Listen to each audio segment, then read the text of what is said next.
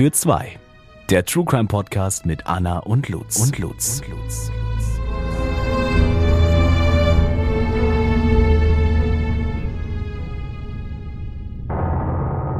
Hallo und herzlich willkommen. Mein Name ist Lutz und ich begrüße euch herzlich zu, zu einer neuen Folge bei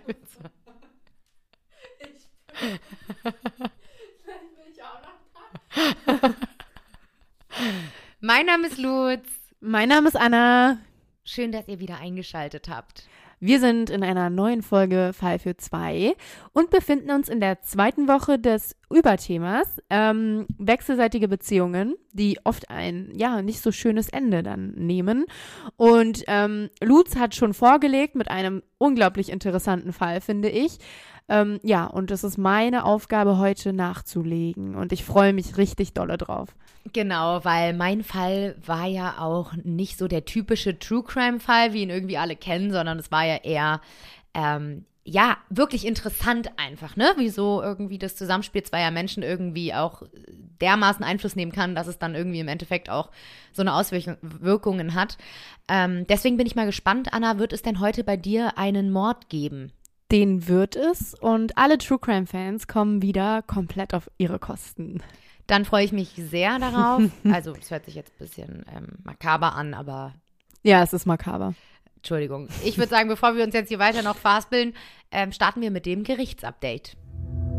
Gerichtsupdate. Sehr, sehr gerne, Lutz. Ähm, es ist kein typisches Gerichtsupdate, kann ich vorweg sagen. Es ist eher anlässlich der ähm, ja, aktuellen Ereignisse, dass ich auf eine äh, junge Frau eingehen möchte. Und zwar die 33-jährige Sarah Everard. Ich weiß nicht, du hast sicherlich von ihr gehört, Lutz, letzten Monat. Ja, auf jeden Fall. Ähm, es ging ja ganz groß durch die Medien. Einmal kurz für die, die es vielleicht nicht ganz so auf dem Schirm haben gerade oder nicht mitbekommen haben. Und zwar ist die 33 Jahre alte, sorry, Lutz nochmal. Ja. Das habe ich ja schon gesagt, wie alt sie ist. Am Abend des 3. März ähm, ist Sarah um ca. 21 Uhr in Südlondon spurlos verschwunden, als sie von einer Freundin nach Hause ging. Und um 21.18 Uhr wurde sie auch noch von einer Überwachungskamera aufgefangen ähm, und danach dann circa vier Minuten später nur noch von einer Dashcam eines Polizeiwagens. Und ja, vermutet wird, dass sie ein Polizist auf dem Rückweg von seiner Schicht auf der Straße entführt und auch getötet hat. Denn am 10. März wurden auch ihre Überreste in einem Waldstück in der südostenglischen Grafschaft Kent gefunden. Und ähm, am 9. März wurde dann auch der Verdächtige in Untersuchungshaft gesteckt und wurde auch bereits wegen Mordes und Entführung angeklagt. Der Sachverhalt kurz zusammengefasst. Ähm, natürlich hat dieser grausame Mord, diese grausame Ereignisse, egal, jetzt unabhängig davon, was am Ende ne, das Gericht jetzt auch entscheiden wird oder wie es, ja, wie es rauskommen wird, ist dieser Mord unglaublich erschütternd für die ganze Welt gewesen. Ähm, und seitdem tobt diese riesige Debatte über Gewalt gegen Frauen.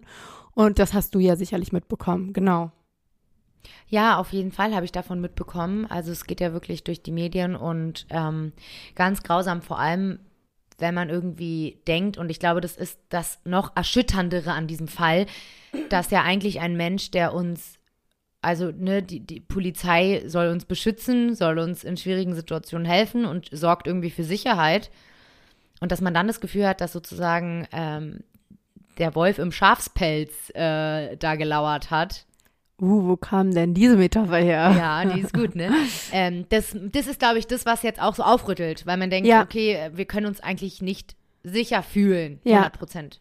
Ja, absolut. Und, und äh, in, in, bei Social Media haben sich halt wirklich tausende Frauen besonders über Ängste, nachts nach Hause zu gehen, ausgetauscht. Also, ne, es wurde halt nochmal so deutlich, dass fast jede Frau dieselben Befürchtungen hat und das ist gruselig. Es wird so für normal genommen und auch ich kenne das, dass es für mich ganz normal ist, mich unsicher zu fühlen auf den Straßen. Dabei sollte das nicht normal sein, ne? Und es wird irgendwie noch mal so in den Vordergrund gerüttelt gerade, weil man sich schon so mit dieser Situation abfindet. Für mich ist es ganz normal, jemanden anzurufen, wenn ich irgendwie nachts unterwegs bin und das mich stimmt. umzudrehen und und jeden Menschen als potenziellen äh, als potenzielle Gefährdung wahrzunehmen. Das ist für mich normal. Es ist kein Thema mehr so ungefähr.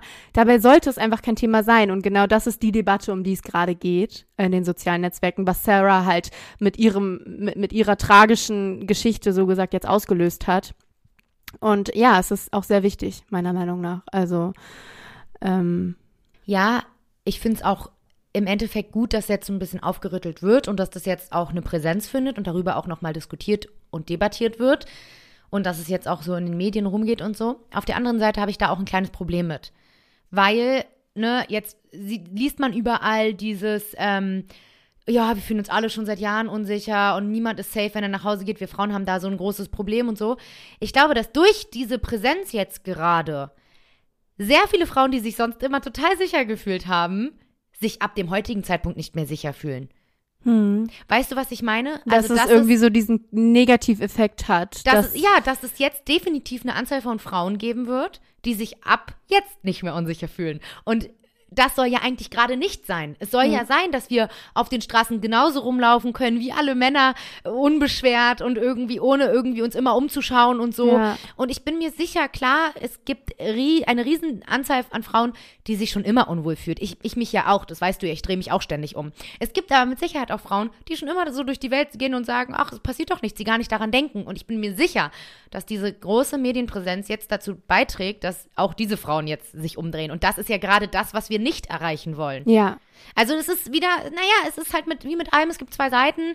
Äh, ich finde, darüber kann man echt spannende Gespräche führen, weil das ein Thema ist, was ja generell, ne, sobald ein Thema auf den Tisch kommt, werden Leute damit irgendwie tangiert, die vorher gar kein Problem damit hatten. Ja, da stimme ich dir zu, aber man darf den Aspekt auch nicht vergessen, dass diese Debatte jetzt schon was gebracht hat tatsächlich. Ähm, und zwar hat der Premierminister Großbritanniens äh, zum Beispiel schon versprochen, mehr Geld in Überwachungskameras auf den Straßen äh, zu investieren und auch die Straßenbeleuchtung Mhm. ähm, aufzustocken. Und das sind halt so Kleinigkeiten, wenigstens passiert was und wenigstens sieht man, ähm, dass, dass es das Problem gibt. Ähm, ich stimme dir komplett zu, aber wenn so kleine Schritte nach vor, vorne geht, um irgendwie die Sicherheit für diese Frauen, die sich unwohl fühlen, zu erhöhen oder auch für, was die Statistiken ja belegt, es passiert ja auch einfach Auf viel. jeden Fall, auf jeden So, Fall. Das und- kann man nicht bestreiten, ja. Richtig. Und insbesondere nachts und insbesondere an Frauen. Und ähm, genau das ist der Punkt, wo man sagt, wenigstens geht's voran und gerade Fälle wie diese, gerade Internetpräsenz wie diese, ändern was. Mhm. Total, also auf jeden Fall sehe ich ganz genauso. Äh, Wie gesagt, es ist ein zweischneidiges Brett wieder. Messer meine ich natürlich. Schwert. Schwert. oh Gott, ich und meine Sprichwörter. ähm, ja, man kann es immer so und so sehen, aber dementsprechend, also du hast recht, sobald, also sobald es dazu kommt, dass sich auch nur eine Sekunde irgendwas ändert, Mhm. hat es schon was gebracht. Was halt auch ziemlich krass war, das muss ich noch ganz kurz erzählen. Und zwar haben sich hunderte von Menschen, ähm, besonders am Frauentag, ähm, ja, aufgrund von Sarah dazu veranlasst gefühlt, eine Mahnwache zu halten. Und die haben sich halt alle an dem Punkt versammelt, ähm, wo Sarah das letzte Mal gesehen worden war. Und zwar an einem Musikpavillon in Clapham. Und ähm, diese Situation dort eskalierte dann, weil Abstandsregeln missachtet wurden und die Polizei dann halt teils sehr, sehr rüde ähm, die Frauen auseinandergerissen hat. Und das sind wirklich Bilder und Videos rum, rumgegangen von Frauen, die, an, die zu Boden gedrückt wurden und in Handschellen abgeführt wurden. Und es war natürlich dann nochmal so das i-Tüpfelchen, wo alle gesagt haben, es kann nicht sein, ähm, dass dieser Polizist gerade verdächtig oder halt angeklagt im Knast sitzt und dann noch die Polizei halt so gesagt, ne, das ist jetzt halt ein unglücklicher Zustand, die Polizei dann noch auf dieser Mahnwache so gesagt Frauen brutal niederdrückt. Und ähm, ja, das hat dann die Leute noch mal mehr aufgewühlt. Und seitdem sind halt auch Demonstrationen gegen die Polizei wieder. Und das ist jetzt alles so ein bisschen ja ähm, aufge aufgebauscht worden durch diese Situation, was ich aber auch total verstehen kann, weil da ist eine riesen Frust, eine riese, eine riesen ähm, Trauer um Sarah und auf der anderen Seite dann auch dieser Ärger über die Situation. Und ähm, ja, also Ja, es symbolisiert irgendwie auch nochmal Polizei und Frauen geführt als Fronten gegeneinander. ja, genau. Ähm, was natürlich jetzt gerade in der Situation, in der eine junge Frau ermordet wurde, ja, es ist halt so dieses ein ganz falsches Zeichen setzt. Polizisten überwältigen Frauen während einer Mahnwache gegen männliche Gewalt, ne? Also es ist halt so dieses Bisschen, bisschen widersprüchlich alles. Ja, ganz, ganz krass. Und ähm, genau, also da ist jetzt ziemlich viel los gerade in, in England und das auch zu Recht. Ja, das glaube ich. Das war mal ein etwas anderes Gerichtsupdate, ähm, einfach nur um euch so ein bisschen auf dem Laufenden zu halten. Ähm, ja. Ja, genau. Ich denke, dass viele davon schon gehört haben, aber trotzdem nochmal gut, es ausführlicher zu hören. Ähm, ich würde sagen, ich meine, es wäre jetzt auch ein Kriminalfall, über den man sprechen würde, aber wahrscheinlich äh, erst später, weil es noch nicht so viele Anhaltspunkte gibt. Aber der Fall, den du jetzt erzählst, da wird es bestimmt ein wenig mehr geben. Ja. Ich bin gespannt, wer von euch den Fall kennt. Ihr könnt euch das, uns das gerne erzählen, weil ähm, ich ihn tatsächlich nicht kannte. Dabei glaube ich, dass es ein Klassiker ist, weil es einfach ein krasses krasses Geschehen ist. Du kanntest einen Klassiker nicht. Nee, tatsächlich. Ich weiß nicht, der ist irgendwie an mir vorbeigegangen. Wie auch immer das passieren konnte. Dann bin ich gespannt, ob ich den kenne. Aber mein Gedächtnis ist auch nicht allzu gut. Also es kann auch sein, dass ich ihn schon gehört habe und es einfach wieder vergessen. das kann bei mir auch sehr gut passieren. Ich glaube, ich höre mir auch manchmal so Fälle fünfmal an und denke so fünfmal, dass ich den noch nicht gehört und habe. Und fünfmal bist du so, was? was? Nein! Das gibt's ja nicht. Sag an. okay, ähm, ja, mein Fall geht um zwei Jungs, die eine enge Freundschaft hatten und ähm, gerade deshalb auch in das Überthema passt. Also, genau, es geht los. Frederik und Andreas. Frederik ist 19, Andreas ist 18. Zwei Jungs, die unterschiedlicher nicht sein können und doch wie Pech und Schwefel. Ich glaube, ich kenne den Fall. Wirklich? Ja, aber erzähl weiter. Okay. Entschuldigung. Nicht schlimm. Frederik gilt als ängstlich, ja fast scheu. Er kümmert sich bereits als Kind um verletzte Tiere. In der Schule ist er eher ein Außenseiter, der so in sich gekehrt war, dass er erst Jahre später merkte, wie sehr er doch eigentlich Außenseiter war. Er trägt Klamotten, die nicht wirklich in sind. Und er hat nicht nur die falschen Freunde, er hat gar keine. Er beschreibt sich selbst als ein Mängelwesen, immer auf der Suche nach Anerkennung und auf der Suche danach, endlich wahrgenommen und wertgeschätzt zu werden. Eigentlich wohnt er in einer gutbürgerlichen Familie oder in einem gutbürgerlichen Haus. Der Vater von Frederik ist Schulleiter an einer Schule in einer anderen Stadt als die, in der sie leben. Und ähm, sie wohnen auch in einem Einfamilienhaus. Frederik trifft auf Andreas und wechselt mit ihm auf das Wirtschaftsgymnasium. Sie lernen sich kennen und eine enge Verbundenheit wird sich entwickeln. Jeden Tag sehen sie sich in der Schule und sie sind kaum noch voneinander zu trennen. Viele fragen sich, warum Andreas mit Frederik rumhängt. Andreas ist nämlich ganz anders als Frederik. Er, geht, er gilt als der Sonny Boy, also ich frage mich auch, warum Sonny Boy und nicht Sunny Boy. Ich wollte gerade sagen, hast du dich versprochen? Oder? Nee, aber er wird Sonny Boy genannt. Aber es heißt genauso viel wie Sunny Boy. Vielleicht ist es auch ein Schreibfehler. Nein, nein. okay, Wir gehen er ist also so der weit. Sonny Boy, alles klar. Ähm, ja, Andreas schnitt sogar in der Realschule als Klassenbester ab und ist dann auch aufs Wirtschaftsgymnasium gewechselt, genauso wie Frederik. Und er war alles oder ist alles, was Frederik nicht ist. Beliebt, wortgewandt, extrovertiert und sportlich. Fast alle Mädchen in der Klasse stehen auf ihn und der damalige Bürgermeister wird sogar erzählen, dass man ihn halt in der Stadt kannte. Er war irgendwie jemand. Und ähm, jeder wusste, wer er war. Das war aber nicht nur wegen ihm alleine, sondern auch wegen seiner Familie, weil diese gilt nach außen nämlich als Vorzeigefamilie. Mhm. Eine Familie, die ihr Glück auch nicht ungern nach außen zur Schau stellt und die ihre Terrasse als Bühne nehmen. Immer wenn die Sonne scheint, wird im Garten gegessen, gelacht, getrunken. Ja, die perfekte Familie. Der Vater Hans-Jürgen, 57 Jahre alt, ein Heilpraktiker. Die Mutter Else, 55 Jahre alt, Lehrerin. Die Familie ist in fast allen Vereinen aktiv, die der Ort hergibt. In der Kirche, der DLRG, also der Deutschen Lebensrettungsgesellschaft, ähm, was die größte freiwillige Wasserrettungsorganisation der Welt ist, falls du das nicht wusstest. Ja, ich kenne die, die RG. Ja, dem Schützenverein und auch noch weiteren. Und außerdem hat Andreas zwei Schwestern, Annemarie und Christine. Eine 22, die andere 24. Beide studieren Pädagogik. An Weihnachten verschicken die Eltern eine Karte. Wir sind mit unseren Kindern sehr gesegnet. Frohe Weihnachten. Andreas ist ebenso wie seine Eltern Mitglied im Schützenverein. Der Jugendleiter des Schützenvereins wird später über Andreas erzählen, dass er fast immer fröhlich gewesen sei. Das war so auffällig, dass er seither oft als gute Laune Bär bekannt war. Vielleicht ist das der Sonny Boy. Sonny, Sunny, ne? Sonny, gute Laune. Wer weiß. Wir nicht. ja, er genießt volles Vertrauen. Und immer schon. Also seitens der Mitglieder, seitens seiner Freunde. Und auch Frederik vertraut Andreas anders als jedem anderen. Frederik muss Andreas nichts vorspielen. Frederik hat in ihm endlich jemanden gefunden, dem er zeigen kann, was in ihm steckt und was ihn ausmacht.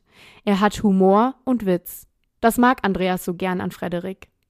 Später, wenn Frederik von Andreas erzählen wird, spricht er wie über die Liebe seines Lebens. Eine sexuelle Beziehung soll zwar trotz Gerüchten nicht zwischen den beiden bestanden haben, aber eine dennoch sehr, sehr emotionale Bindung. Ich habe da erst gemerkt, wie bunt das Leben ist, wird Frederik erzählen. Naja, ich meine, das ist ja auch im Endeffekt sein allererster richtiger Freund. Mhm. Also, dass der irgendwie zu dem eine ganz enge Bindung hat, ist ja irgendwie auch klar. Ja, finde ich auch. Ja, sie leben, seit sie sich kennen, endlich nicht mehr in der Kulisse. Ähm, so fühlen sie sich nämlich in ihrem Ort. Sie fühlen sich, als würden sie in einer Kulisse eines Theaterstücks leben. Und ähm, ja, sie haben sich endlich ihre eigene kleine Welt aufgebaut zu zweit. Im Haus der Eltern von Andreas steht ein Kleiderschrank und der gehört ab sofort ihnen beiden. Dort werden Sachen aufbewahrt, die nur ihnen beiden gehören. Und hier können sie aus ihrem Leben fliehen und ja, sich ihre kleine eigene Welt zusammenspinnen. Und Andreas genießt, das gibt er auch zu, dass Frederik ihn so sehr vergöttert. Dass Andreas aber nicht nur guten Einfluss auf Frederik hat, wird sich relativ schnell herausstellen.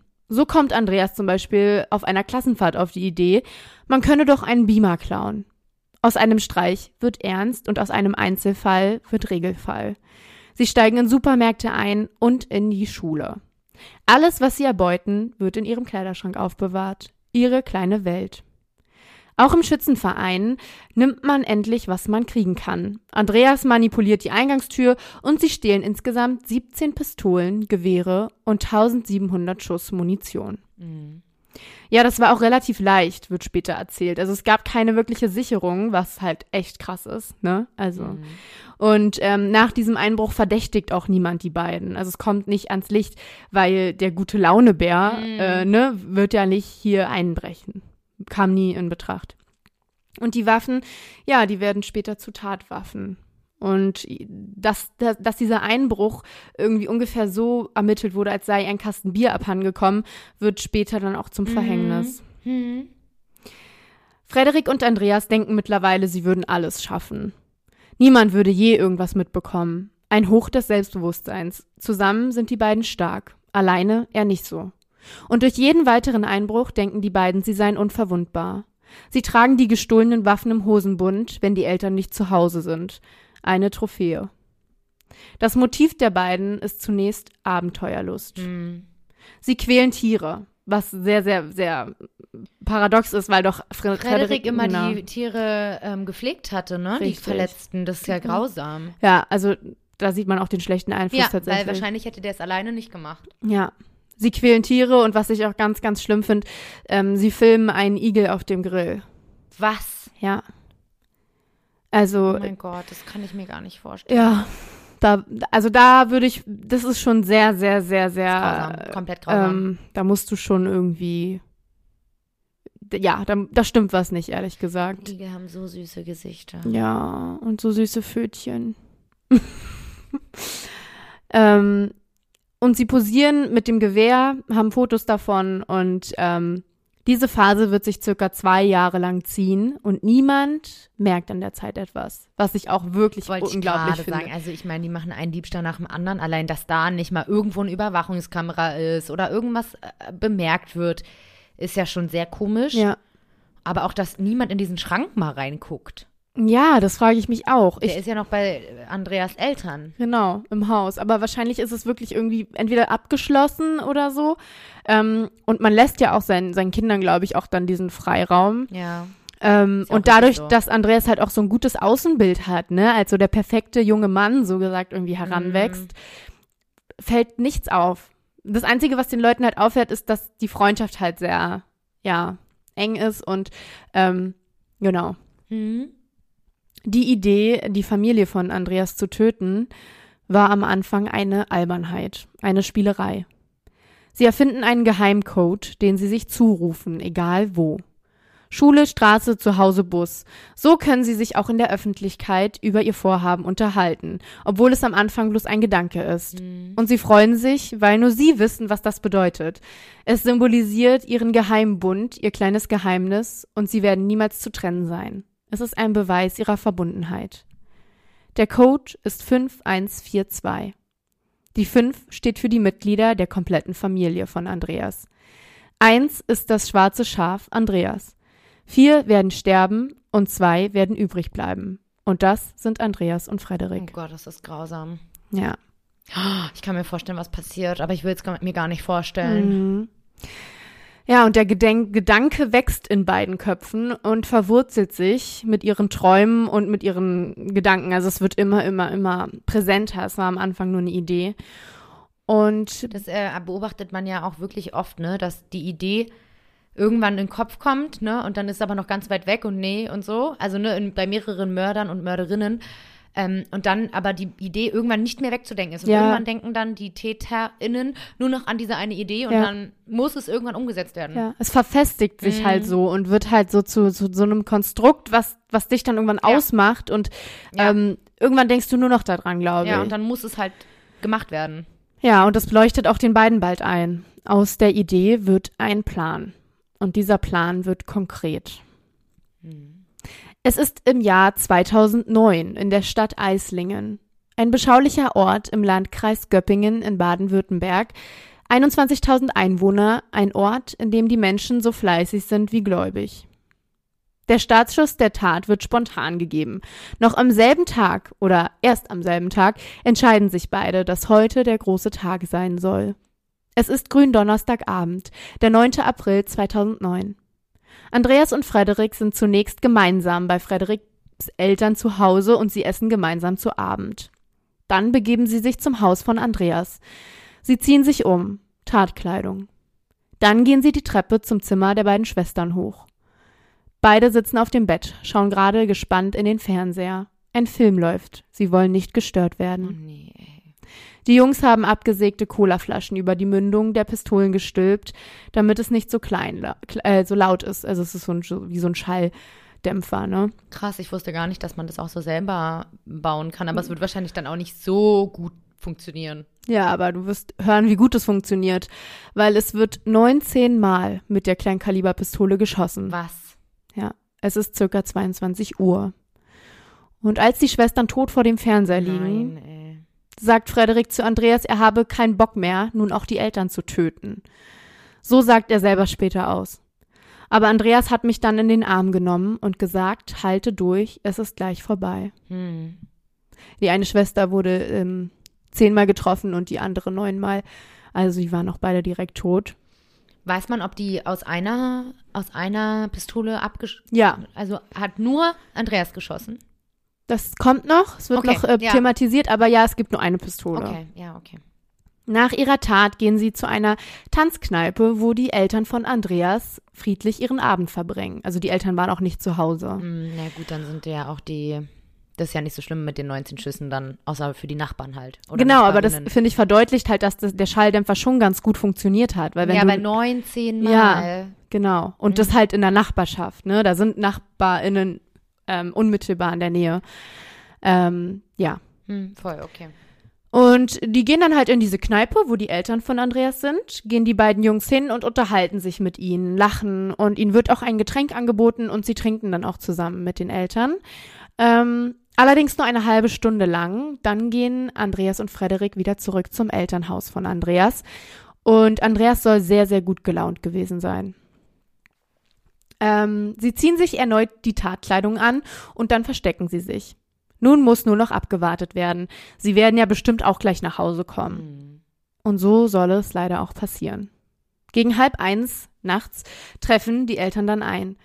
Gezögert wird nicht. Bereits im Flur wird Vater Hans-Jürgen mit acht, Mutter Else mit drei Schüssen erschossen. Oh Gott. Insgesamt fallen 30 Schüsse in dem Haus in der Nacht. Es sind regelrechte Hinrichtungen.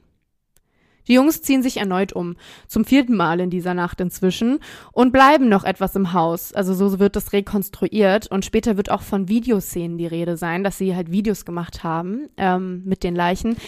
Das konnte aber nie ganz festgestellt werden. Ähm, und die Jungs blieben auch noch ein bisschen im Haus, bis sie dann aber irgendwann ins Haus von Frederik fuhren und dort übernachteten sie dann auch, als wäre nichts passiert. Und am nächsten Morgen, am Karfreitag dann, kehren beide wieder zum Haus von Andreas zurück. Hier entdecken nun beide mit Entsetzen die Leichen der Familie und kontaktieren sofort die Polizei. Ja, na klar. Nach dem Anruf dann haben sie sich vor das Haus auf den Bürgersteig gesetzt und geweint. Nach Ankunft der Einsatzkräfte schildert Andreas aufgebracht, er habe Eltern und Schwester tot in der Wohnung gefunden. Er sei nun ganz allein. SanitäterInnen kümmern sich um die beiden Freunde. Das Gesicht von Andreas soll ganz nass vor lauter Tränen gewesen sein und immer wieder schreit er, dass er die umbringen würde, die das seiner geliebten Familie angetan haben. Von Rache ist die Rede.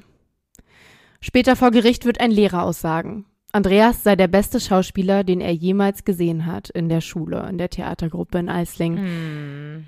Er sagt, irgendwie ist er auch immer noch heute stolz auf ihn. Weil er so gut geschauspielert hat. Ja. Boah. Ja, das hat er bewiesen da, ne? Weil ähm, niemand dort vor Ort hat auch nur annähernd die beiden verdächtigt in dem Moment, ne? Natürlich nicht. Und in einer Kleinstadt wie Eislingen macht ein solch unfassbarer Mord natürlich ganz, ganz schnell die Runde. Und wie soll es anders sein, geht auch die Gerüchteküche los. Wer kann so etwas einer ganzen Familie angetan haben? Und der Junge, der übrig blieb, steht plötzlich ganz alleine da. Wie furchtbar. Ja, der arme Andreas. Mhm. Fassungslosigkeit und Entsetzen machen sich breit. Wer war zu so etwas Furchtbarem nur fähig? Schnell geraten jedoch Andreas und Frederik in den Verdacht der ErmittlerInnen. Grund dafür fehlende Einbruchsspuren. Außerdem verhalten die beiden Jungs sich merkwürdig in den Verhören und auch Schmauchspuren werden an den Händen gefunden. Als es dann klar war, herrschte bei den Leuten blankes Entsetzen. Fassungslosigkeit, Schockstarre, Abgründe. Die Indizienlage war so klar, dass schlussendlich auch Haftbefehl gegen Fred Frederik und Andreas ausgestellt wurde. Eine alternative Erklärung konnte sich einfach niemandem mehr aufdrängen. Mhm. Auch wenn gefühlt alle nach Alternativen suchen wollten, weil es halt einfach keiner wahrhaben wollte. Aber es blieb keine andere Wahl. Man musste den Tatsachen in die Augen blicken. Weil es auch einfach so unverständlich ist. Ich meine, die haben nach außen hin als perfekte Familie gegolten und ähm, waren irgendwie, ne, hat sich ja auch so angehört, die Eltern gehen zusammen irgendwie noch tanzen, dann kommt der Sohn dazu, dann lachen die, das wird ja auch gesehen wahrscheinlich von den Leuten im Dorf und ähm, dann kann man wahrscheinlich absolut einfach nicht verstehen, wie ein Junge dazu beitragen kann, dass er einfach kompletter Vollweise ist und keine Familie mehr hat. Und das bei einer Familie, die jetzt ja irgendwie auch nicht irgendwie äh, offiziell irgendwelche großen Probleme hat, sondern wirklich halt einfach äh, richtig gesund und liebevoll aussieht von nach außen. Die beiden Schwestern Mhm. gucken zusammen Filme, das hört sich ja alles an wie wirklich so eine Bilderbuchfamilie. Genau. Und deshalb war dann auch diese Fassungslosigkeit Mhm. so groß. Und die Leute haben auch teilweise gesagt, das kann nicht Ja, sein. das kann ich total verstehen. äh, da muss ein Missverständnis vorliegen, nach dem Motto. Ja. Aber Frederik knickt bald ein. Acht Tage nach der Tat, am 17. April 2009, legt er ein Geständnis ab. Er zeigt den ErmittlerInnen sogar das Versteck, in dem sich die Mordwaffen, im Oktober 2008 geklaut, befanden. der Poli- Schrank. Ja, Mhm. genau. Und dort waren ja auch die ganzen anderen Waffen noch Mhm. und die Munition und halt auch die Tatwaffe halt. verstehe ich aber nicht, dass der das erstmal erzählen muss, weil eigentlich müsste ja eine Hausdurchsuchung auch stattgefunden haben. Mhm. Da müsste man ja das gefunden haben. Ja. Aber vielleicht, ja. Äh, ich bin mir jetzt gerade nicht sicher, vielleicht haben die die tatsächlich auch versteckt noch oder so. Das Mhm. weiß ich jetzt nicht genau. Okay. Ich weiß nur, dass sie die im Schrank gelagert hatten halt, aber vielleicht haben sie die vor der Tat auch versteckt irgendwo ja, anders. Okay. Mhm. Polizei und Staatsanwaltschaft geben noch am selben Tag bekannt, dass die zwei Teenager für die Morde verantwortlich seien. Und vor der sechsten großen Jugendkammer am Landgericht Ulm beginnt dann am 12. Oktober 2009 der Prozess gegen die jungen Männer. Und bevor ich auf den Prozess und die Entscheidung des Gerichts eingehen möchte, möchte ich dich fragen, ob dir jetzt hier so ein Motiv einfallen würde, so mal aus dem Blauen hinaus. Naja, du hattest ja von dem Code erzählt, ne? Fünf für Familie oder für, äh, nee, fünf für fünf Leute. Ähm, eins für ein schwarzes Schaf, vier für die, die sterben und zwei, die übrig bleiben. Habe ich mir gut gemerkt. Wow, ich bin Ja. beeindruckt. Ähm, äh, Kurzzeitgedächtnis ist nicht schlecht. Ähm, und schwarzes Schaf heißt ja, dass er sich offensichtlich ähm, ausgeschlossen gefühlt hat aus der Familie, beziehungsweise dass er das Gefühl hatte, er fällt da raus aus irgendeinem Grund, weil er das Mhm. schwarze Schaf der Familie ist. Man sagt ja, es ist irgendwie normal, dass es irgendwie so ein schwarzes Schaf gibt und wenn er sich halt so sehr fühlt wie ein schwarzes Schaf, ähm, dann kann ich mir vorstellen, dass er vielleicht einfach ja, sich dann nicht aufgehoben gefühlt hat. Und dann gibt es ja auch so Sachen wie zum Beispiel, vielleicht haben die Druck auf ihn ausgeübt, dass er, er war ja immer irgendwie der Beste und irgendwie beliebt und alle Frauen standen auf ihn und in der Schule und so. Vielleicht haben, hatte er auch viel Druck irgendwie in dieser Familie zu bestehen und wollte das eigentlich nicht. Oder so ausbrechen mäßig, so. Kann ja auch sein. Gar nicht schlecht, gar Okay. nicht schlecht. ähm, ich möchte das so ein bisschen aufspalten, also natürlich trennen zwischen Frederik und Andreas. Ähm, und zu Andreas möchte ich dir noch eine ganz kleine Geschichte aus dem Inneren der Familie erzählen, die vielleicht sogar ein bisschen ja in die Dynamik der Familie einblicken lässt. Im Gericht wird die Geschichte am Ende die berühmte Winterwanderung genannt. Wie jedes Jahr steigt die Familie, Vater, Mutter, Andreas und seine Schwestern einen Berg im Allgäu hoch. Doch diesmal ist es anders als sonst. Der Schnee dichter und die Nacht kälter. Und die kommt auch relativ schnell und man verläuft sich. Das Wetter wird nach und nach schlechter und die Situation entwickelt sich zu einer gefährlichen Situation. Der Vater schreit und zwingt die Familie nach oben. Keine Gnade. Oben auf der Hütte konfrontiert Andreas seinen Vater schließlich. Er habe all ihr Leben aufs Spiel gesetzt und er hatte die Hoffnung, dass seine Schwestern und seine Mutter ihm beistehen und zustimmen würden und ähm, holt halt immer weiter aus und wirft seinem Vater dann verschiedenste Dinge vor. Also es kommt so ein bisschen zu einem großen Knall auf der Hütte. Und am Ende hat er allein dagestanden. Von seinen Schwestern wird er sogar belächelt und auch seine Mutter sagt kein Wort. Dabei weiß Andreas, dass die Situation für alle gleich war. Aber er war allein in der Familie. Also es ist halt so ein bisschen, hat ihn, glaube ich, sehr, sehr geprägt, die Geschichte. Irgendwie. Naja, genau, er wurde halt im Endeffekt alleine gelassen in der Situation, also mit der Meinung. Ähm, und ihm wurde nicht der Rücken gestärkt, obwohl er sich ja für alle im Endeffekt da aufgeregt hat, ne? Weil ja alle in der gleichen Lebenssituation, ähm, äh, äh, lebensgefährlichen Situation waren. Ähm, aber ja, ich denke mal, in jeder normalen funktionierenden Familie wird man immer mal dann und wenn und äh, dann und wann, meine ich natürlich, eine Situation haben, in der man irgendwie auch alleine dasteht mit seiner Meinung, beziehungsweise in der dann vielleicht die anderen sich nicht da einmischen. Ja, es sind halt, also das wird auch im Gericht dann irgendwann gesagt, das sind halt irgendwie so übliche 0815-Konflikte, ähm, ja, die irgendwie noch ein bisschen wenig aussagen irgendwie, ne? Also übers ja, Motiv. und in menschlichen Beziehungen fühlt man sich halt mal alleine gelassen, im Stich gelassen, nicht auch mal, gestärkt. ja, auch mal alleine mit einer Meinung. Genau, dass niemand irgendwie für dich einspringt in manchen Situationen, aber das ist jetzt ja kein Grund, deine ganze Familie auszulöschen. Ja, aber es geht ja noch weiter. Ja. Also im Raum steht für das Motiv der sogenannte Tyrannenmord. Ähm, ich weiß nicht, ob der dir was sagt. Es ist die Tötung ähm, eines als ungerecht empfundenen Herrschers, so gesagt. Also hier ist halt der Herrscher, soll wohl der Vater sein, Hans-Jürgen. Ähm, und der Begriff ist eigentlich, Tyrannen sind eigentlich, ja, Herrscher, die das Volk oder die BürgerInnen gewaltsam unterdrücken. Aber hier ist es halt der Vater. Und ja, das wird auch so ein bisschen ausgeschmückt, ähm, weil auch, dass Hans-Jürgen seine Familie mit harter Hand regierte, nichts Neues ist. Also so werden auch später ZeugInnen vor Gericht aussagen. Ähm, so sagt eine zum Beispiel, es galt nur die Meinung von Hans-Jürgen und er hat sich nie umstimmen lassen. Und Andreas hat wohl immer wieder versucht, sich aufzubäumen und sich seinem Vater zu widersetzen. Und der Vater soll auch ganz, ganz viel gebrüllt haben, insbesondere seine Ehefrau angebrüllt haben, auch vor anderen. Und sein Wort war Gesetz. Er war die Legislative der Familie und auch gleichzeitig die Exekutive, die sie kontrollierte. Einmal zieht er die Tochter an den Haaren über dem Tisch. Zum einen Teil der Verwandtschaft verhängt er nach einem Streit eine Kontaktsperre. Also das sind so kleine Maßnahmen, ne, die, die er ergriffen hat und die schon krass sind. Aber nichtsdestotrotz hatte er ja nach außen hin auch, hin auch diese andere Seite. Zum Beispiel war er ja ein geschätztes Mitglied in der Eislinger Kinderkirche. Seit Jahren leitete er dort die Jugendgruppen und er war auch für die Aufführungen verantwortlich. Aber auch dort setzt er immer seinen Willen durch und fühlt sich außerordentlich wohl in der Führerposition. Viele Menschen nehmen Hans-Jürgen als einen disziplinierten Mann wahr, dem die positive Außendarstellung seiner Familie sehr, sehr wichtig war. Ein Lehrer, der vor Gericht aussagen wird, wurde von Hans-Jürgen aus der Kinderkirche vergrault. Wenn es um die Aufführung ging, hat Hans-Jürgen alles durchgesetzt, selbst wenn es ein unmögliches Stück war. Und ähnlich sei Hans-Jürgen halt auch mit seinem Sohn umgesprungen. So sagt der Lehrer weiter aus, dass Andreas singen musste, obwohl er das überhaupt nicht konnte. Und das hat ihn halt total blamiert beim Gottesdienst im Altenheim. Und er hat dabei sogar Tränen in den Augen gehabt. Oh Mann, ja, das, das sind wirklich Erziehungsmaßnahmen, die die Kinder schwer schädigen tatsächlich. Ja, und dass Hans-Jürgen verschiedene Gesichter hatte, wird im Prozess immer deutlicher. Also er hatte ein relativ kühles Lächeln, wird immer wieder beschrieben. Mhm. Und früher hatte er einen Sexladen in Geislingen und wurde dort auch Porno-Hansi genannt.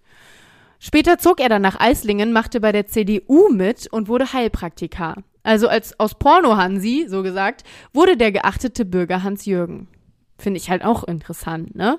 Porno. Ja, also fassen wir mal zusammen. Motiv kann natürlich sein, dass es ein Familiendrama war, in dem der Sohn einfach keine Lust mehr auf seine Familie hatte. Ja, hört sich ein bisschen so an. Also es hört Mhm. sich so an, als hätte der Sohn im Laufe der Zeit halt enorme, enorme Wut entwickelt. Mhm. Und ja, ich finde trotzdem, dass alle Sachen jetzt nicht die großen ähm, Gründe sind irgendwie, natürlich, es gibt keinen Grund, jemanden zu töten, aber es sind jetzt alles nicht Riesensachen, aber ich kann mir durchaus vorstellen, dass es in Summe einfach gefühlt so ein Sack immer wieder füllt, bis der dann Ja. irgendwann voll ist. Ja. So hat es auch die Staatsanwaltschaft gesehen. Sie sagt, sie ist ihm lästig geworden und deshalb musste die Familie sterben. Und die Mutter und die Schwestern, weil sie sich nicht gewehrt haben. Mhm. Und ihm, wenn er sich gewehrt hat, nicht den Rücken gestärkt haben. Ja. Genau. Also genau, da sind halt dann auch noch Einzelheiten, die diese Theorie unterstrichen haben, auch ans Licht gekommen.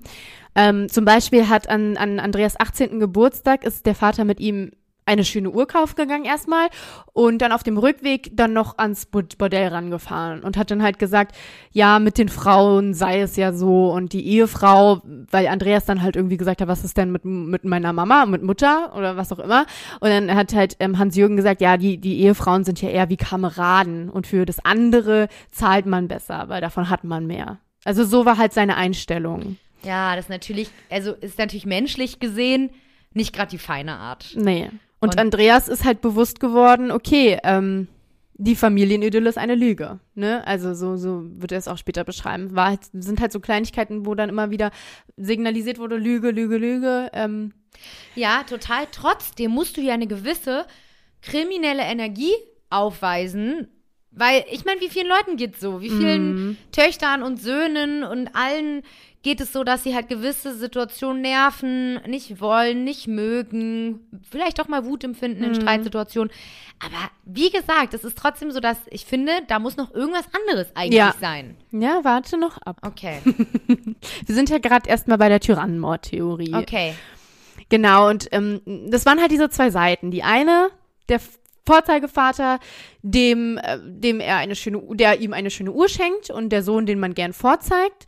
Und die andere Seite war, dass der gläubige Vater, der in den Puff geht und die Mutter verachtet. Ne? Also nochmal, um es jetzt so krass gegenüberzustellen.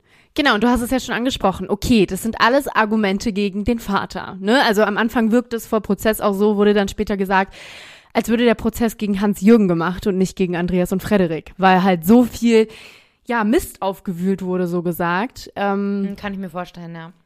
doch was ist mit den Schwestern und was ist mit der Mutter? Du hast es ja eben schon gesagt. Und da will ich dir auch ganz kurz erzählen, dass es auch so war, dass die Schwestern Annemarie und Christine ja, ihn ziemlich gepiesackt haben. Die haben auf ihm rumgehackt wie die Hühner, wird erzählt. Er wurde gemobbt, er musste Gartenarbeit machen, er wurde herumkommandiert. Er war halt der junge kleine Bruder, mit dem man das ja alles machen konnte. Ja, das kann ich mir gut vorstellen. Und sein Verhältnis zu seinen Schwestern verdeutlicht auch diese kleine kurze Szene aus der Tatnacht noch. Und zwar war es so, kurz bevor die ältere Schwester starb, hat diese gefragt, was der Scheiß solle. Da wurde schon auf die jüngere geschossen. Und daraufhin habe Andreas zu Frederik gesagt, ja, so ist die. Arrogant bis zum Schluss. Okay, wow, das ist heftig. Ja. Genau, also so, jetzt haben wir das Tatmotiv erstmal abgedeckt, ne? Angeblich herrschsüchtiger und cholerischer Vater und Frust angesichts der fehlenden Unterstützung von Mutter und Schwestern. Ähm, der psychiatrische Gutachter vor Gericht sagt aber auch, das sind keine ausreichenden Hinweise, um solch einen Vielfachmord Ja. zu begehen. Komplett, genau. Die Annahme eines Tyrannenmordes wäre etwas wenig. Und die Frage ist, was es dann war. Das Landgericht Ulm hat sich ein halbes Jahr und 19 Prozesstage Zeit genommen, um eine Antwort zu finden auf die Frage, wie und warum. Mehr als 30 Leute aus Eislingen hat das Gericht als ZeugInnen geladen. Man wolle sich ein ausreichendes Bild von der Familie machen. Und fast alle nutzen ein und dasselbe Wort, um die Familie zu beschreiben. Vorzeigefamilie. Ja. Gemäß Paragraph 109 Absatz 1 Satz 4 JGG, also Jugendgerichtsgesetz, hätte das Gericht die Öffentlichkeit ausschließen können. Ich glaube, dazu kommst du auch später noch. Ich will nur ganz kurz sagen, ähm, ja, dass das die Öffentlichkeit ausgeschlossen wurde, aber neun namentlich ausgewählte JournalistInnen zugelassen wurden. Mhm. Dazu komme ich später noch in meinem Wusstest du. Während der Verhandlung legen beide Angeklagte ein Geständnis ab. Frederik behauptet vor Gericht, allein die tödlichen Schüsse abgegeben zu haben. Er hat zwar bis dahin immer ausgesagt, Andreas habe die Schwestern und den Vater alleine geschossen und er selbst habe nur die Mutter abgeschossen oder auf sie gefeuert, wie er sagt. Das nimmt er aber vor Gericht nun zurück. Er allein sei es gewesen. Andreas sei nur dabei gewesen. Bis heute gibt es erhebliche und begründete Zweifel an dieser Version. Doch für den Vorsitzenden Richter ist das unerheblich, weil das ist im Grunde juristisch völlig egal. Beide handelten nämlich so oder so in Mittäterschaft. Und nochmal ganz kurz, das ist nämlich verankert in Paragraph 25 Absatz 2 des StGB, des Strafgesetzbuchs. Und wörtlich steht da drin, begehen mehrere die Straftat gemeinschaftlich, so wird jeder als Täter bestraft. Voraussetzung hierfür ist der gemeinsame Tatplan und die gemeinsame Durchführung. Und beides ist hier ja unproblematisch gegeben. Auf jeden Fall, ja. Andreas hätte die Tat geplant und Frederik überredet, sie auszuführen, da er selbst Hemmungen habe. Ihr Auftreten im Gericht ist ziemlich gegensätzlich. Andreas zeigt provokatives Desinteresse und Frederik wirkt eher wie ein Häuflein Elend. Er hat nur auf den Tisch geschaut, apathisch und teilnahmslos. Die Tyrannenmordtheorie beginnt zu schwanken, als Andreas an einem Verhandlungstag einen Brief vorliest. Er selbst hat ihn geschrieben, auf Englisch, Anfang 2009, nur wenige Wochen vor der Tat, an seine Eltern gerichtet. I love you all, schreibt Andreas. Grund für die englische Sprache sei, dass seine Mutter amerikanische Wurzeln habe. Und mit dieser Liebeserklärung endet ein Entschuldigungsbrief. Und das wirft ja irgendwie wieder neue Fragen auf, ne? Total. Das macht überhaupt keinen Sinn. Ich lese kurz ein bisschen was daraus vor. Ja. Also der, die Überschrift ist Top Secret for Mom and Dad, Open Together. Und mit langsamen Worten liest Andreas dann die wenigen Zeilen an seine Eltern vor Gericht vor. Er hat die auch auf Deutsch übersetzt. Hey, ich will mich für die letzten drei Wochen entschuldigen. Ich war gestresst und überarbeitet. Ich will, dass ihr wisst, dass ich in einer kleinen Depression bin. Ich will mich bedanken für eure Hilfe. Aber denkt nicht, dass ich mich umbringe. Dafür liebe ich mein Leben zu sehr. Ich liebe euch alle, Andreas. Und der Vorsitzende Richter hat natürlich nachgefragt, warum er diesen Brief geschrieben hat. Und Andreas sagt, es habe halt in den Wochen zuvor irgendwie so viele Auseinandersetzungen mit seinen Eltern gegeben. Und als Beispiel nennt er da einen Tag, an dem er zusammen mit Frederik ein Zimmer im Haus mit Holz vertefelt hat. Und sein Vater hat das alles zu lange gedauert und dann hat es halt Streit gegeben. Und Andreas sagt wörtlich, mir war das unangenehm und ich habe mich ungerecht behandelt gefühlt, denn ich habe das ja nicht für mich gemacht. Und seine Mutter, so erzählt Andreas, habe ihn dann auf den Brief angesprochen und hat gesagt, mach dir keinen Kopf, das mit der Depression ist doch Quatsch. Ne, also wo man auch null ernst genommen einfach, jetzt so von außen betrachtet halt. Er offenbart sich, er offenbart seine Gefühle und wird nicht ernst genommen. Ja, anstatt man mal sagt, ne, hey, wie fühlst du dich denn? Wie hast, warum hast du das Gefühl, du hast eine Depression? Warum? So, das ist doch Quatsch. Genau. Und der Anwalt von Andreas sagt immer wieder, dass Andreas in Wahrheit ganz anders war, als er nach außen wirkte. Also er sei ein scheuer, introvertierter Bursche, der mit dem Leben und dem Vater nicht zurechtkam. Er hatte Suizidgedanken und sich letztendlich dazu entschieden, nicht sich, sondern seine Familie zu töten. Andreas sei in der Familie psychischer Gewalt ausgesetzt gewesen. Das ist die Sicht der Verteidigung. Ja, die Staatsanwaltschaft allerdings ähm, will auf ein anderes Motiv hinaus, ein sehr schwerwiegendes. Andreas hat narzisstische Züge. Er kann jeden um den Finger wickeln und ähm, das konnte er auch immer sehr gut. Die Staatsanwaltschaft hat ein schwerwiegendes Motiv als Idee. Andreas wollte das Vermögen der Eltern allein erben. Sie töteten dementsprechend aus Habgier, um an ein Schweizer Bankkonto der Familie zu gelangen. Und Habgier wird am Ende auch das entscheidende Motiv sein. Einfach auszuziehen habe er sich nicht getraut. Die Familie töten schon. Mit dem Erbe hätten er und Frederik sich ein schönes Leben machen wollen. Als Zeuge sagt der Nachlassverwalter vor Gericht aus, dass sich das Vermögen der getöteten Familie auf rund 800.000 Euro belaufen habe und bisher war lediglich von einem Schweizer Konto mit rund 265.000 Euro die Rede gewesen. Zusätzlich habe die Familie Immobilien und Grundstücke besessen. Also, ne, äh, er wäre sehr reich gewesen nach dem Erbe. Und genau, also das ist jetzt so ein bisschen der Knackpunkt dann am Ende gewesen. Man hat halt wirklich alle Zeuginnen, die vor Gericht aufgetreten sind, gefragt, haben sie eine Idee, warum die Familie ausgelöscht wurde? Und nie konnte deutlich geantwortet werden. Viele haben gesagt, dass sie jeden Tag und auch nachts wach legen und darüber nachdenken.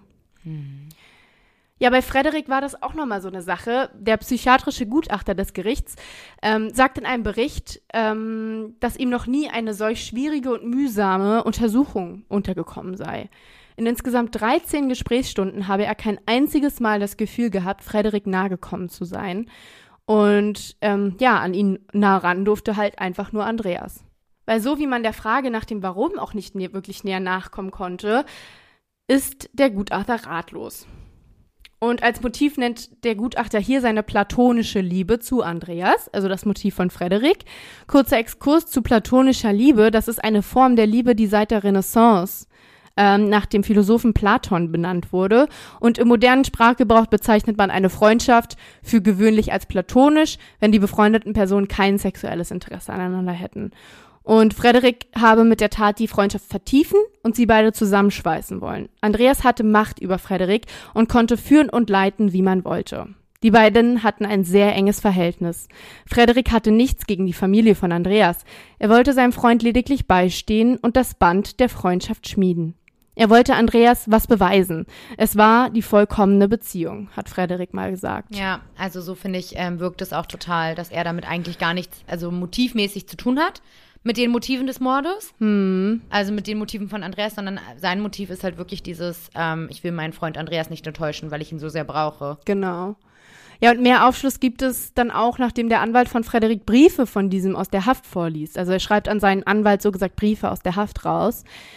In dem schreibt er einmal, wir haben gedacht, das Leben ist wie ein Film. Während andere solche Filme geschaut haben, haben wir es getan.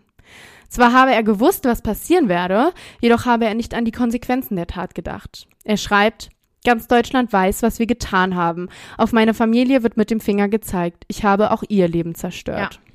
Also er zeigt halt wirklich Reue auch in den Briefen.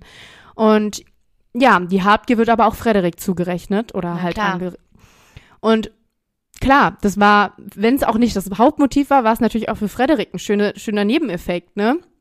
Und verdeutlicht wird dies auch mit einer Wunschliste, die bei Frederik gefunden wird. Er hat die selber verfasst und darauf steht, er wünscht sich Fallschirmsprünge, ein Auto, seine bekannte Caro als Freundin, einen großen Fernseher, vernünftige Klamotten, einen Scharfschützenlehrgang und einen Bunker unter dem Haus. Die Reihenfolge sei willkürlich, schreibt er auf den Ein Zettel. Bunker unter dem Haus, das ist ja auch schon wieder gruselig. Ja. Und neben der Liste steht der Code, die vier Zahlen.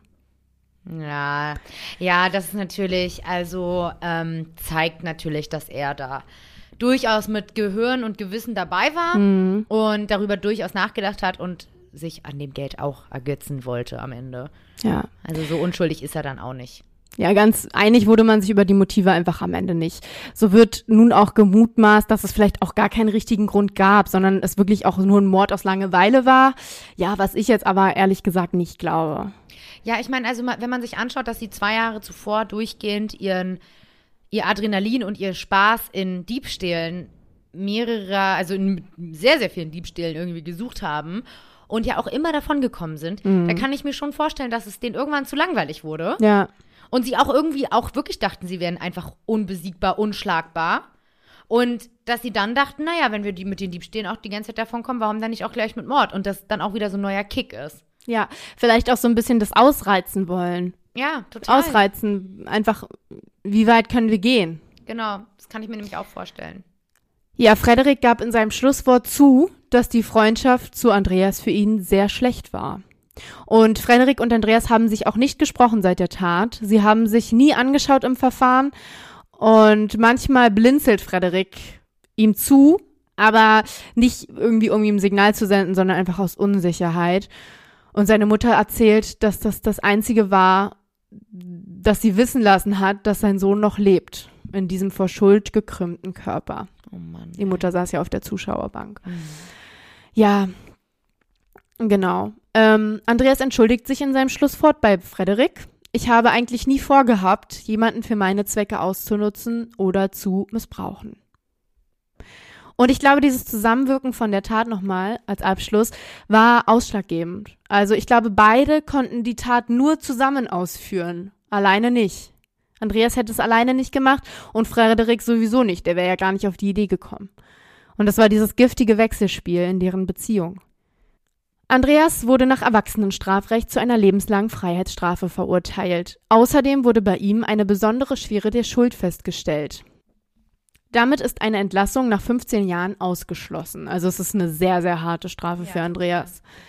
Zudem sei nach Verbüßung der Haftstrafe eine Sicherungsverwahrung zu prüfen und das Gericht folgte damit dem Antrag der Staatsanwaltschaft. Das Gericht attestierte Andreas extreme Gefühlskälte. Das Urteil fiel am 31. März.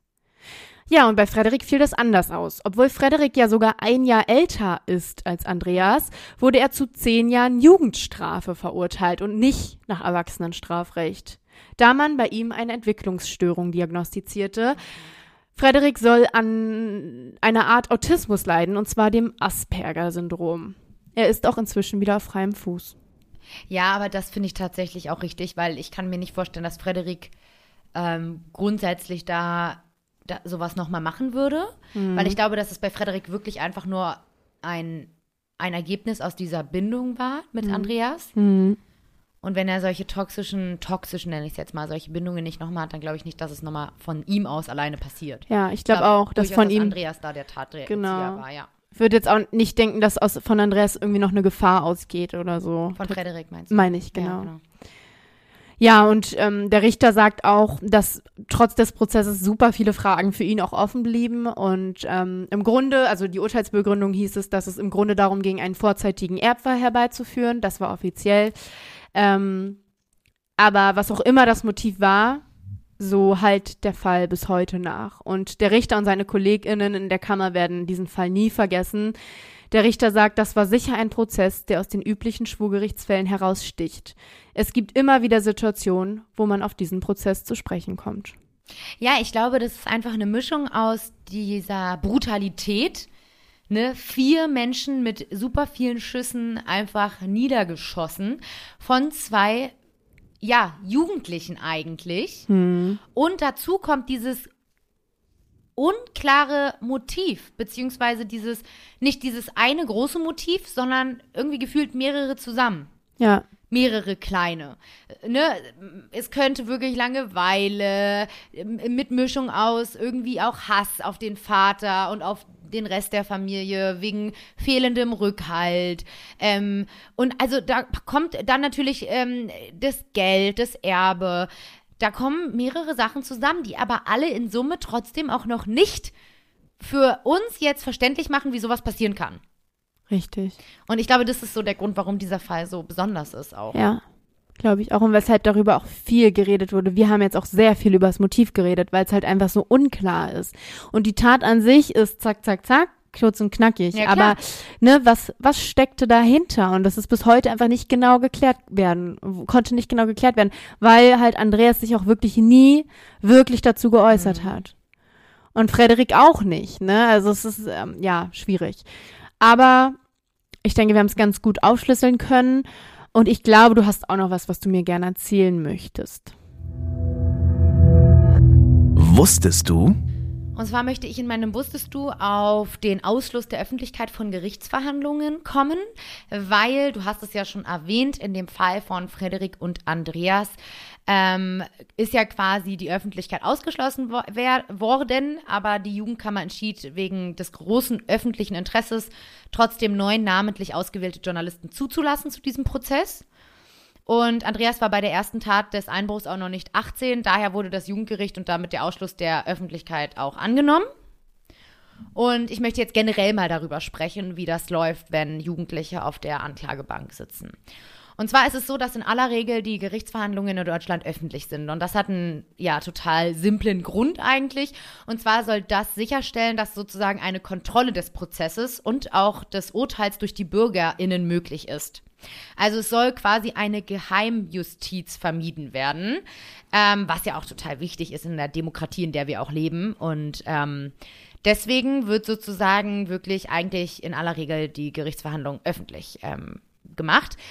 Ähm, darum haben auch grundsätzlich jede oder jeder Interessierte sowie JournalistInnen Zugang zu den mündlichen Verhandlungen. Also wenn man Lust hat, kann man einfach mal schauen im Internet, was gibt es denn so für Gerichtsprozesse oder Verhandlungen, Verhandlungstage. Ach, dann und dann ist das und das, ich gehe da mal hin. Ja, ich war auch schon beim Paar. Ich war auch schon äh, bei, bei, bei Gerichtsprozessen. Ich finde es auch super spannend. Ähm, und ich finde das auch wichtig. Ich finde das super wichtig, dass die Gerichtsverhandlungen in Deutschland öffentlich sind, dass genau das einfach nicht so viel, ich sag mal, ja, Geheimjustiz äh, vorgenommen werden kann. Man weiß ja nicht, was da passiert. Gleichzeitig gibt es aber auch Fälle, in denen die Öffentlichkeit für Beteiligte belastend sein kann, weil so Dinge zur Sprache kommen, die halt sehr privat sind. Und darum sind beispielsweise die meisten Familienverfahren nicht öffentlich, weil es da einfach zu tief in die, ich sag mal, Geheimnisse der Familie auch geht teilweise. Hm. Und auch Strafverfahren gegen Jugendliche, also gegen Personen, die zur Tatzeit noch nicht 18 Jahre alt waren, äh, wie ja dann im Endeffekt Andreas, ähm, finden diese Strafverfahren halt ohne Publikum statt. Ähm, Andreas war schon über 18 bei der Tat. Ach so, aber ähm, bei den Einbruchstaten nicht. Ah ja, ja, ja, du hast Genau. recht, stimmt. Hm. Deswegen, also da wurde ja nochmal wegen der Einbrüche verhandelt. Genau, weil du immer an die, die Tat ansetzt, die halt so als erstes stattgefunden hat. Wenn du Genau. jetzt um den Kom Gesamtkomplex halt die Verhandlung dreht, also mehrere Straftaten in einem Prozess, dann wird immer an die Tathandlung angeknüpft, die halt zuerst passiert ist. Genau, und das waren bei Andreas ja die Einbrüche, ähm, die er auch minderjährig begangen hat, genau. Genau. Und das ist tatsächlich, um den Jugendlichen ähm, einen besonders ausgeprägten Persönlichkeitsschutz zu gewährleisten und auch um ihre künftige Entwicklung nicht durch schädliche Publicity der Presse zu gefährden. Ja, auch so dieses Wiedereingliedern dann Genau, am Ende, ne? genau. Wenn du irgendwie Mhm. mit 16 riesengroßen Fehler machst und dann ist dein Gesicht in allen Zeitungen, das, das Internet und auch die Presse vergisst nicht. Mhm. Und das, da sollen halt die Jugendlichen tatsächlich geschützt werden vor, Mhm. was ich auch sehr, sehr wichtig finde. Ähm, daneben gibt es auch noch einige Vorstre Vorschriften im Gerichtsverfassungsgesetz, nach denen auch die Öffentlichkeit ausgeschlossen werden kann oder sogar muss. Und ich habe euch hier mal eine kleine Übersicht mitgebracht, welche Gründe es auch noch zum Ausschluss der Öffentlichkeit von Gerichtsverhandlungen geben kann. Es gibt natürlich noch weitaus mehr, aber wenn ich das alles äh, hier aufschlüsseln würde, dann würde es hier den zeitlichen Rahmen auf jeden Fall sprengen. Und ich bin ja eigentlich nicht äh, so die Juristin, deswegen, ähm, Anna, bitte kontroll äh, verbessere mich, wenn ich irgendwas Falsches sage. Und zwar gibt es einmal ähm, den Paragraph 171a des Gerichtsverfassungsgesetzes, und zwar das der Unterbringung. Hier steht geschrieben, dass die Öffentlichkeit für die Hauptverhandlung oder auch für einen Teil davon ausgeschlossen werden kann, wenn das Verfahren die Unterbringung des Beschuldigten in einem psychiatrischen Krankenhaus oder einer Erziehungsanstalt allein oder neben einer Strafe zum Gegenstand hat. Also dafür müsst ihr wissen, dass es im Strafrecht halt neben Geld- und Freiheitsstrafen auch noch die sogenannten Maßregeln gibt. Darunter auch die zwangsweise teilweise Unterbringung in der Psychiatrie oder auch in der Suchtklinik. Und diese Maßregeln kommen halt natürlich bei psychischen Erkrankungen sowie auch bei Drogen, Medikamenten oder Absu Alkoholsucht in Betracht. Und dann kann es sein, dass quasi ähm, da auch wieder der Täter oder die Täterin, der oder die Angeklagte ähm, geschützt wird. Ja. Dann gibt es noch Paragraph 171b Absatz 1 des Gerichtsverfassungsgesetzes und zwar ist das der persönliche Lebensbereich. Also wird der persönliche Lebensbereich eines Beteiligten oder einer Beteiligten, also auch der Angeklagten oder des Angeklagten erörtert, ist ebenfalls ein Ausschluss möglich. Dies berücksichtigt, berücksichtigt die Tatsache, dass heute halt mehr als früher die beteiligten Personen im Mit- Mittelpunkt eines Prozesses stehen und nicht mehr nur die objektive Tat. Also wenn das Gericht die Persönlichkeit des Täters ähm, oder auch die Folgen für das Opfer einer Straftat genau feststellen muss, dringt es dabei nicht selten in sehr intime Thematiken ein. Allerdings führt hier nicht jede Möglichkeit, also dass solche Tatsachen im Prozess erörtert werden, zum Ausschluss der Öffentlichkeit. Vielmehr muss das Geheimhaltungsinteresse höher sein als das Interesse an der öffentlichen Erörterung. Dann gibt es noch, ähm, dass halt minderjährige Zeugen bei schweren Delikten, also wenn minderjährige Zeugen aussagen müssen bei sehr, sehr schweren Delikten, wie zum Beispiel bei Sexualstraftaten, ähm, dann werden hier auch die Kinder und Jugendliche quasi ähm, geschützt, indem sie halt nicht einer öffentlichen Vernehmung ausgesetzt werden. Als ZeugInnen dann. Genau, als ZeugInnen. Dann kann natürlich der ähm, Berechtigte, also der Betroffene selbst, auch einen Antrag stellen auf den Ausschluss der Öffentlichkeit. Ähm, dem Antrag muss das Gericht auch nachkommen, aber natürlich müssen auch die, also Voraussetzungen, zum Beispiel die, die ich gerade genannt habe, ähm, nach den Vorschriften vorliegen. Um ja, da wird dann abgewogen zwischen dem Interesse der Öffentlichkeit, also zwischen dem ähm, Demokratieprinzip und, und, und. Ähm, und auch zwischen dem Interesse des Angeklagten, ähm, ja, privat verhand verhandelt werden zu können. Ne, da wird dann eine Interessenabwägung gemacht und danach dann entschieden im Einzelfall. Genau. Genau. Ja, es gibt noch viel, viel mehr. Ähm, ich will da jetzt auch nicht zu weit reingehen. Ich habe mir da echt Hilfe geholt auf www.anwalt.de. Der hat mir da echt äh, ein bisschen Einblicke ins Rechtssystem gegeben. Fand ich aber auch super spannend. Ähm, nur, dass ihr versteht genau, warum hier in diesem Fall quasi ähm, auch das, der, Ausschluss der Öffentlichkeit vorgenommen wurde. Ähm, weil es einfach, ähm, ja, weil Andreas zur Tatzeit halt noch nicht 18 war. Also zur ersten Tat des Einbruchs. Ähm, aber hier wurden halt, also hier wurde entschieden, dass halt, ähm, weil halt dieser Fall, wie wir ja schon gesagt haben, super großes Interesse ähm, auf super großes Interesse gestoßen ist und super viel darüber gesprochen wurde, weil alle halt super geschockt waren, ähm, wurden hier halt neun wirklich namentlich explizit ausgewählte JournalistInnen zugelassen. Ich, ich äh, ganz kurz, ich greife kurz rein. Ich habe da ein Interview mit einem Journalisten gehört, der dabei war. Und das war wirklich wie so ein Zufallsgenerator. Also ähm, da wurde nicht nach Namen oder so ausgewählt, sondern wirklich zufällig wie so ein Losverfahren gemacht, welche oh, JournalistInnen da drin sein konnten. Ja. Dann war es das, glaube ich, wieder mal mit dem Fall für zwei. Ähm, ich fand den Fall sehr, sehr interessant und mich würde interessieren, was ihr darüber haltet, was ihr denkt, was ihr über das Motiv denkt. Ähm, ja, bei Fragen und, und, und könnt ihr euch ja wie gewohnt jederzeit an uns richten auf unserem Instagram-Profil Fall für zwei Podcast. Und wir freuen uns aufs neue Überthema und ähm, ja, bis dahin. Tschüss. Tschüss.